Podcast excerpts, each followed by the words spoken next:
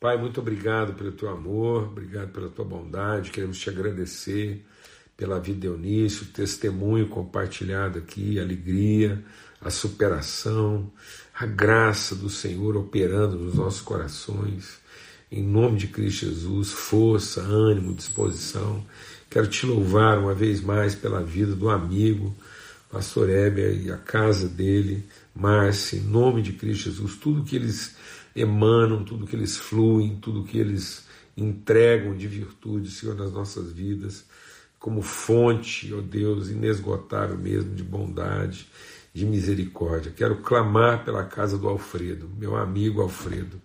Senhor de bondade e misericórdia, a mão poderosa do Senhor sobre a vida dele, a casa dele, o coração de todos ali, que sejam guardados mesmo na tua paz, que o Espírito Santo do Senhor, Espírito Santo nos envolva mesmo, ó Deus, em, em ambiente de consolação, discernimento, sensibilidade, a equipe médica, Pai, é, o, é a bondade do Senhor uma vez mais se revelando através dessa família e dessa casa, Pai. Nós suplicamos mesmo, o desejo do nosso coração é vê-lo perfeitamente restabelecido, Pai. Nós suplicamos isso, no nome de Cristo Jesus, o Senhor. Amém e amém. Graças a Deus. Então, a gente vai tirar aqui momentaneamente né, os, é, os comentários aqui. Irmãos, e assim, inspirados né, pelo princípio que a gente compartilhou ontem, lá o princípio né, do tempo que se chama hoje, né? Então, no tempo que se chama hoje, exortem-se a todos, né, mutuamente, todos os dias, né? Então, o hoje é a forma espiritual da gente lidar com o tempo. Então, o hoje faz a gente entender cada dia e discernir o propósito de cada dia na nossa existência. Esse entendimento, essa clareza, essa segurança do hoje de Deus, né? da vontade soberana de Deus para o tempo que se chama hoje, o descanso de Deus, que Deus não está é, realizando, Ele está garantindo aquilo que Ele já realizou, para que nós possamos realizar. Agora, as nossas obras devem ser boas, e as nossas obras só serão boas se nós tivermos profunda convicção desse tempo que se chama hoje e todas as nossas obras forem realizadas na perspectiva de que nós estamos realizando, operando, atuando no, no tempo hoje do descanso de Deus. Então nós vamos perdendo a nossa ansiedade, a nossa aflição, nosso controle, nosso apetite do agora, para a gente realmente ter consciência de hoje. Baseado nisso, a gente quer, eu quero compartilhar com vocês, a gente meditar aqui sobre o ministério e a vocação profética. Essa questão de entrar no descanso, né, da gente ministrar, da gente trazer revelação e conhecimento é, na perspectiva do, do, tempo que se chama hoje, dessa consciência do propósito eterno de Deus, isso tem a ver com a nossa vocação profética né, nosso ministério profético. E aí, Paulo, escrevendo aos Coríntios, ele diz assim: ó, então, 1 Coríntios, no capítulo 14, seguir o amor. Então, lembra que ele, né, no texto lá de 1 Coríntios, ele vai terminando o capítulo 12, diz assim: é, procure com zelo os melhores dons. Portanto, procurem os melhores dons. Então Paulo diz que Deus deu dons aos homens, né? E, e, e, aí ele, ele diz, e é interessante a gente perceber isso, porque ele fala, ó, Deus deu dons aos homens, são todos apóstolos, são todos profetas, são todos doutores, são todos operadores de milagres, têm todos os dons de curar, falam todos diversas línguas, interpretam todos, ele está falando isso lá no final do capítulo 14, ele diz, então, portanto, procurai com zelo os melhores dons. Então, Paulo diz que é lícito. Né? Os dons de Deus são irrevogáveis. Então, Deus deu dons aos homens. Cristo, subindo aos céus, deu dons aos homens. Ele estabeleceu isso, ele garantiu essa dotação Então nós recebemos da parte de Deus a dotação para que a gente possa exercer nosso ministério com vista ao aperfeiçoamento de todos. Mas aí agora Paulo aos Coríntios vem dizendo que é lícito a gente buscar, procurar dons e ele vai fazer, ele vai dizer sem nenhuma dificuldade, sem, sem nenhum constrangimento, né? Paulo vai dizer, ó, mas tem alguns dons que são melhores do que os outros. É até difícil a gente entender isso, né? Porque isso não é uma comparação, isso é uma orientação. É uma orientação, é só para a gente tratar isso com maturidade. Então a gente tem que tratar com maturidade que existem os dons, a gente pode procurar, então os dons são dotações de Deus, que ele já concedeu livremente, mas nós também podemos procurar. E ele diz assim: procure com zelo, com diligência, procure com empenho, com dedicação os melhores dons e eu mostrarei a vocês um caminho ainda mais excelente. Aí ele vai falar, para ele falar dos melhores dons, ele vai falar do que, que é a natureza, do que, que é o, o caráter do dom. Então, o dom é a forma, a instrumentalidade que Deus nos concedeu para a gente comunicar, transmitir, revelar, manifestar a essência né, da nossa natureza, que é o amor. Por isso que ele vai dizer que eu posso ter o dom de falar em línguas, eu posso ter o dom de profetizar, mas se eu não tiver amor, né, isso tudo não vai redundar em coisa alguma. Eu posso ter o dom da ciência, do conhecimento, eu posso ter o dom dos milagres, dos prodígios, dos sinais, eu posso ter o dom da resolutividade, da filantropia, mas se isso não for a tradução, a manifestação do amor, então nada disso aproveita. Deus deu dons aos homens, então todos os homens receberam dons da parte de Deus. Mas só se a gente discernir esse dom, se a gente aplicar, se a gente ministrar, se a gente é, é, praticar, se a gente se apropriar desse dom no seu propósito, em amor, é que ele vai funcionar. Sem amor, ele não tem proveito algum, ele é uma ferramenta que não vai ser tirada. Então o dom não vai ser, pode, a pessoa pode viver a vida que ela quiser viver. Ela pode estar vivendo uma vida é, de pecado, de, de degeneração, e ela não perde o dom. Aquele dom que Deus deu para ela, ela não vai perder porque é irrevogável. Né? Então é o amor que vai dar sentido. Aí Paulo fala então que a essência de todo o ministério no exercício dos dons é o amor. Mas eu volto a insistir que ele, antes de falar dessa questão do amor, ele diz: olha, então procure com zelo, com diligência, os melhores dons. E aí ele vai destacar no capítulo 14, de novo, né? Ele diz: segui o amor e procurai com zelo os dons espirituais, mas principalmente o de profetizar. Então, quando Paulo fala, né, procurar com zelo os melhores, não é no sentido de que um é pior do que o outro, não. Ele vai falar no sentido de que um é mais eficaz. Né? Então, o, o, o amor é que garante a essência da vocação.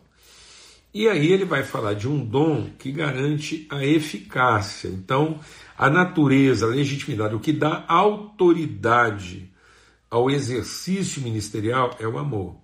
Então, sem amor não tem autoridade, nada funciona. Mas aí ele vai dizer que na, na forma do exercício do dom é essencial que a gente procure o dom na sua perspectiva, na sua, na sua é, expressão, né, na sua formatação profética. E aí a gente tem compartilhado bastante, que tem insistido que, infelizmente, é, infelizmente, às vezes as pessoas têm entendido a questão profética associada a futuro e passado. Então, o profeta é aquele que consegue é, é, é, falar de tudo que você fez ou estava fazendo. Então, essa coisa da, da, da, revelação, né? de saber onde é que eu estava, o que, que eu estava vestindo, o que, que eu estava falando, muitas vezes relacionado ao passado, ou então associar o profético àquilo que é uma, uma, uma, uma antecipação de futuro, né? vejo que você e tal. E isso não está isso não está é, é errado, não existe nada de errado. Mas eu tenho que tomar cuidado de não associar a vocação, o teor, o caráter, a expressão, a vocação profética no exercício dos dons como manifestação do amor de Deus nesse sentido, né? Porque nesse sentido, é, sem que isso seja associado a uma expressão da vontade eterna de Deus, isso pode soar como adivinhação, como prognóstico, e Deus abomina o prognosticador, o adivinhador. Né? Então, ele vai dizer que agora o que, que é de fato esse dom profético. Então, seguir o amor, procurar com zelo os dons espirituais, mas principalmente o de profetizar. Porque o que fala em língua estranha não fala aos homens senão a Deus, porque ninguém o entende, em espírito fala de mistérios. Mas o que profetiza fala aos homens, para edificação, exortação e consolação. O que fala língua estranha edifica-se a si próprio, mas o que profetiza edifica a igreja. Eu quero que todos vocês falem línguas estranhas, mas muito mais que todos profetizem, porque aquele que profetiza é maior do que aquele que fala em língua estranha, a não ser que também interprete para que a igreja receba a edificação.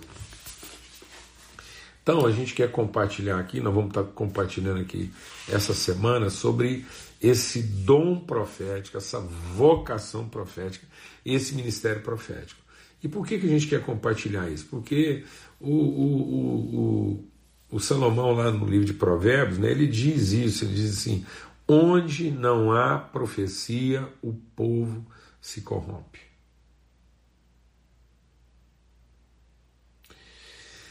E depois, Jesus, a gente já falou sobre isso, mas eu quero insistir, porque esse ano, sabe, mas esse ano vai ser um ano assim de grandes desafios na nossa vida. Não que os outros não sejam, mas assim, a, a exigência né, do ministério profético da, da igreja e a igreja cumprir de fato o seu papel profético na sociedade vai ser especialmente desafiador. Então, onde não há profecia, o povo se corrompe. Quando Jesus olha para Jerusalém, a Bíblia diz que ele olhou para Jerusalém e chorou. E ele chorou por quê? Porque ele diz assim: Ó oh, Jerusalém, que matas os profetas. Então, nós vamos entender que a religiosidade, o viés litúrgico, apologético, a defesa das crenças, né, a institucionalização dos processos, a primeira coisa que é anulada é o caráter profético do nosso ministério. Então, se Paulo está dizendo que a melhor expressão do amor, ou seja, que todo dom, para ser verdadeiramente uma expressão do amor de Deus, uma tradução do amor de Deus, ele tem que ter caráter profético. Então, qualquer que seja o dom, ele tem que ter caráter profético. Então, ele está dizendo: eu, eu espero que todos profetizem. Então, se tem uma coisa que vai ser corrompida, a palavra de Deus diz assim: por se multiplicar a iniquidade, por se multiplicar o senso do direito, o apego, o controle, por se multiplicar a ideia. A gente falou bastante sobre isso semana passada, né? falando sobre responsabilidade, sobre liderança, sobre serviço, sobre padrão.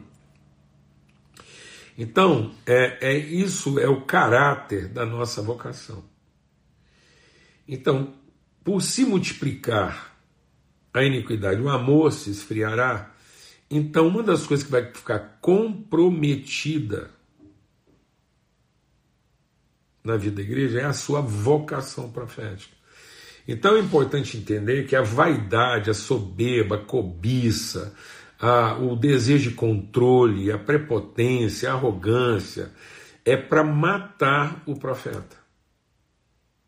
Por isso que Jesus diz: Ó Jerusalém, que matas os profetas. Porque não havendo quem profetize, o povo se corrompe. Então hoje nós estamos transformando aquilo que deveria ser um ministério de caráter profético numa atuação performática, apologética da exposição das crenças e dos pensamentos. E isso no exercício dos dons. Então, aqueles dons, os dons que nós recebemos da parte de Deus e que deveriam estar a serviço né, de uma vocação profética, num ministério apostólico de revelação do amor de Deus, está corrompido. Então, não há muitas vezes hoje caráter profético nas, nossas, nas nossas doações de recursos, não há caráter profético na defesa das doutrinas, na exposição das ideias, na ciência.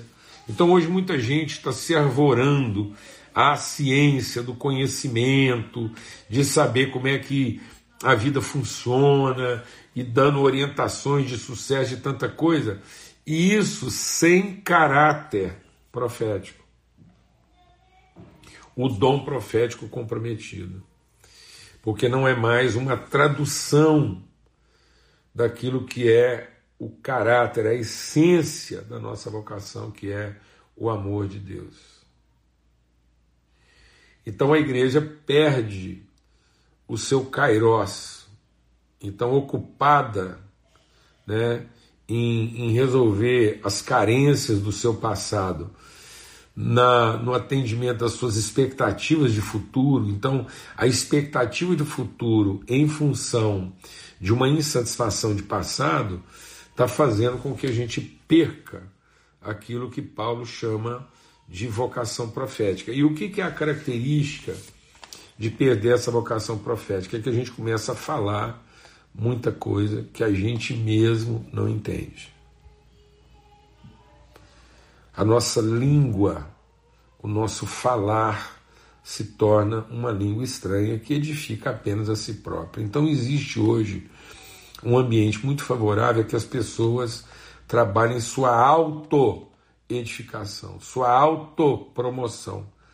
Né? Então é um, é um, é um auto-êxito. Então, muitas vezes, em vez da pessoa ela está inspirando, ela está produzindo uma inveja. Então a forma como ela se auto-satisfaz e o sucesso que ela encontra na satisfação dos seus próprios desejos e necessidades faz com que as pessoas a invejem. Então nós temos muitos admiradores que invejam aquela condição, gostariam de estar no lugar que ela está. E isso não é uma vocação profética, né? Isso é, uma, é um prognóstico. Então muitas pessoas hoje são prognosticadores dizendo: oh, se você fizer assim, então isso vai acontecer com você. Então lembra que o ministério profético foi é, uma das coisas que foi corrompida lá no jardim do Éden foi o caráter profético. Então o homem era de caráter profético, de modo que homem e mulher na sua relação, na sua vivência, iriam encarnar. Iriam encarnar. Então Deus falou assim: frutifica, multiplica. Isso frutifica e multiplica num tempo que se chama hoje. Multiplica frutifica quando? Hoje. O que quer dizer esse hoje? Continuamente. Em todo, todos os dias. É como se Deus estivesse falando para o homem e para a mulher. Todos os dias frutifica e multiplica. Tenho este compromisso da frutificação e da multiplicação todos os dias, porque esse é o tempo que se chama hoje e eu criei vocês. Então Deus diz lá que ele, tendo dito que faria, ele criou. Então ele criou homem e mulher com essa condição e ele abençoou essa criação. Então, antes mesmo de formar o homem no tempo, então Deus, o homem foi formado no tempo, ele foi criado no tempo que se chama hoje, e Deus conclui a sua obra e diz: homem e mulher na sua condição profética de ser a imagem de quem nós somos, essa relação ela é frutífera. Então Deus abençoou a relação para ser frutífera, como expressão profética. Aí o diabo veio, foi lá bater um papo com o homem e com a mulher, e ele corrompe exatamente o que? Ele traz uma ideia de futuro, ele diz: no dia em que, então já deixou de ser o tempo hoje. Deixou de ser o tempo hoje profético, encarnado, compromissado, a linguagem né, da soberania de Deus, a forma de revelar a soberania de Deus, o Senhor, né, o Senhor, é nascido o Salvador, que é Cristo, o Senhor. Então, esse senhorio, esse absoluto de Deus, na nossa vida, fazendo com que todas as nossas obras sejam boas, isso foi relativizado no tempo. Ele diz: não, no dia em que você fizer, então você será. E muitas vezes tudo que hoje as pessoas estão negociando, tudo que está sendo oferecido numa forma totalmente comercial é faça isso, cumpra todos esses passos. No dia que você cumprir todos esses passos, então o seu casamento será. Então muitas vezes a gente está. É, o, ah, o seu casamento não é, mas então faça, está, tá, tá, tá, e então ele será, sua vida será, você vai ter. Então essa ideia, ela frustra a ideia da plenitude, né, do hoje. Frutifica, multiplica, enche né, essa condição hoje, e, e isso projeta né, uma coisa. Então, no seu passado você ainda não era no seu agora você ainda não é, mas quem sabe você será no seu futuro. Amém? Então isso fere o ministério profético. E aí o texto está dizendo: então procure com zelo, principalmente o dom de profetizar, porque é o dom de profetizar que vai traduzir esse caráter, essa essência do amor. E aí ele está dizendo então que esse dom profético é para quê? É para é para é, edificação, exortação e consolação. Durante a semana vamos falar sobre todos esses aspectos do, do, da, da vocação profética. Mas ele diz que isso tem que ser procurado. E é para todos. Então nós, nós temos uma ideia, né? É muito comum a gente que é pastor toda hora tá ouvindo isso, né? Ah, eu quero te levar lá na minha igreja porque lá tem um profeta. Ah, eu vou te levar no lugar tal porque lá tem uma profeta, né? Então a ideia de ficar procurando profetas aqui e ali e sendo que Paulo diz, a gente não tinha que ficar procurando profetas aqui e ali, a gente tinha que procurar ser um profeta. Eu vou repetir. Não fique andando atrás de saber onde é que estão os profetas. Paulo não falou assim, ó, procure com zelo onde estão os profetas. Não procure com zelo ser um profeta. Vou repetir. As pessoas estão procurando com zelo e dedicação saber onde está o profeta do sucesso deles. Quem é o profeta? Quem está profetizando o sucesso e as conquistas dele? Não, você não tem que sair procurando, pagando para isso. É, não é essa a exortação da palavra de Deus. Deus não mandou a gente ficar procurando né, quem vai profetizar sobre o nosso sucesso, fazer essas previsões, não. Ele está dizendo: procure com zelo ser profeta. Que a sua vida tenha caráter, tenha natureza, tenha vocação, tenha, tenha empenho, tenha compromisso profético. Amém? E que a gente deixe de ser essa, essa verborréia. Né? Então hoje existe uma, uma tendência é, é, verborrágica. Né? Então é, é, muita falação. E a gente, a gente, a gente arrumou um jeito agora assim de, de, de ter o, o, o, a eficiência apologética então, em nome de Cristo Jesus, cuidado, você não está procurando eficiência apologética em vez de estar tá procurando eficácia profética. Nós temos que ser eficazes como profetas e não eficientes, eloquentes, impressionantes como pregadores. em nome de Cristo Jesus. Então Deus não está procurando que a gente seja eficiente, um pregador eficiente, um erudito, né? um prognosticador, porque isso já tinha. Quando Jesus olhou para Jerusalém, não faltavam, não faltavam fariseus, príncipes, sacerdotes, não faltavam. Não faltavam é, apologetas, não faltavam prognosticadores, não faltavam doutores da lei. Não faltavam doutores da lei, mas os profetas estavam morrendo.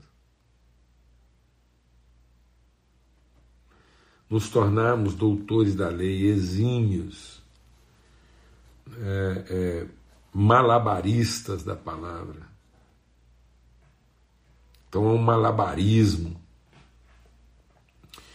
É um malabarismo cons consistente e convincente de palavras. E as pessoas usam das palavras hoje para produzir esse desejo né, de, de sucesso futuro, de uma, de uma profecia atrelada a futuro, a prognóstico, a adivinhação.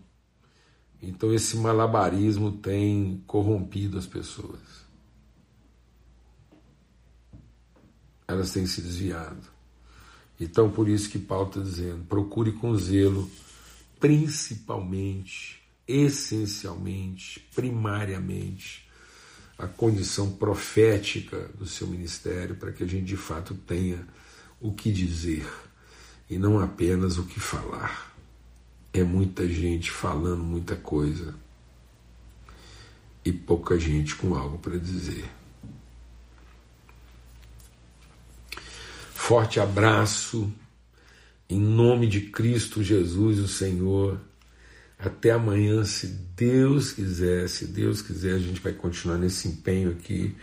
Já vou avisando que essa semana vão ter alguns desafios aí, mas a gente vai é, cumprir aqui esse empenho, esse propósito, Deus quiser, a gente chega até sexta-feira aí na reflexão, dá uma meditada aí, 1 Coríntios, capítulo 14, 1 Coríntios, capítulo 14, aí, a gente vai estar meditando sobre isso, melhor até 1 Coríntios 12, 13 e 14, e a gente vai estar falando um pouco sobre vocação profética aí, nesses dias, tá bom?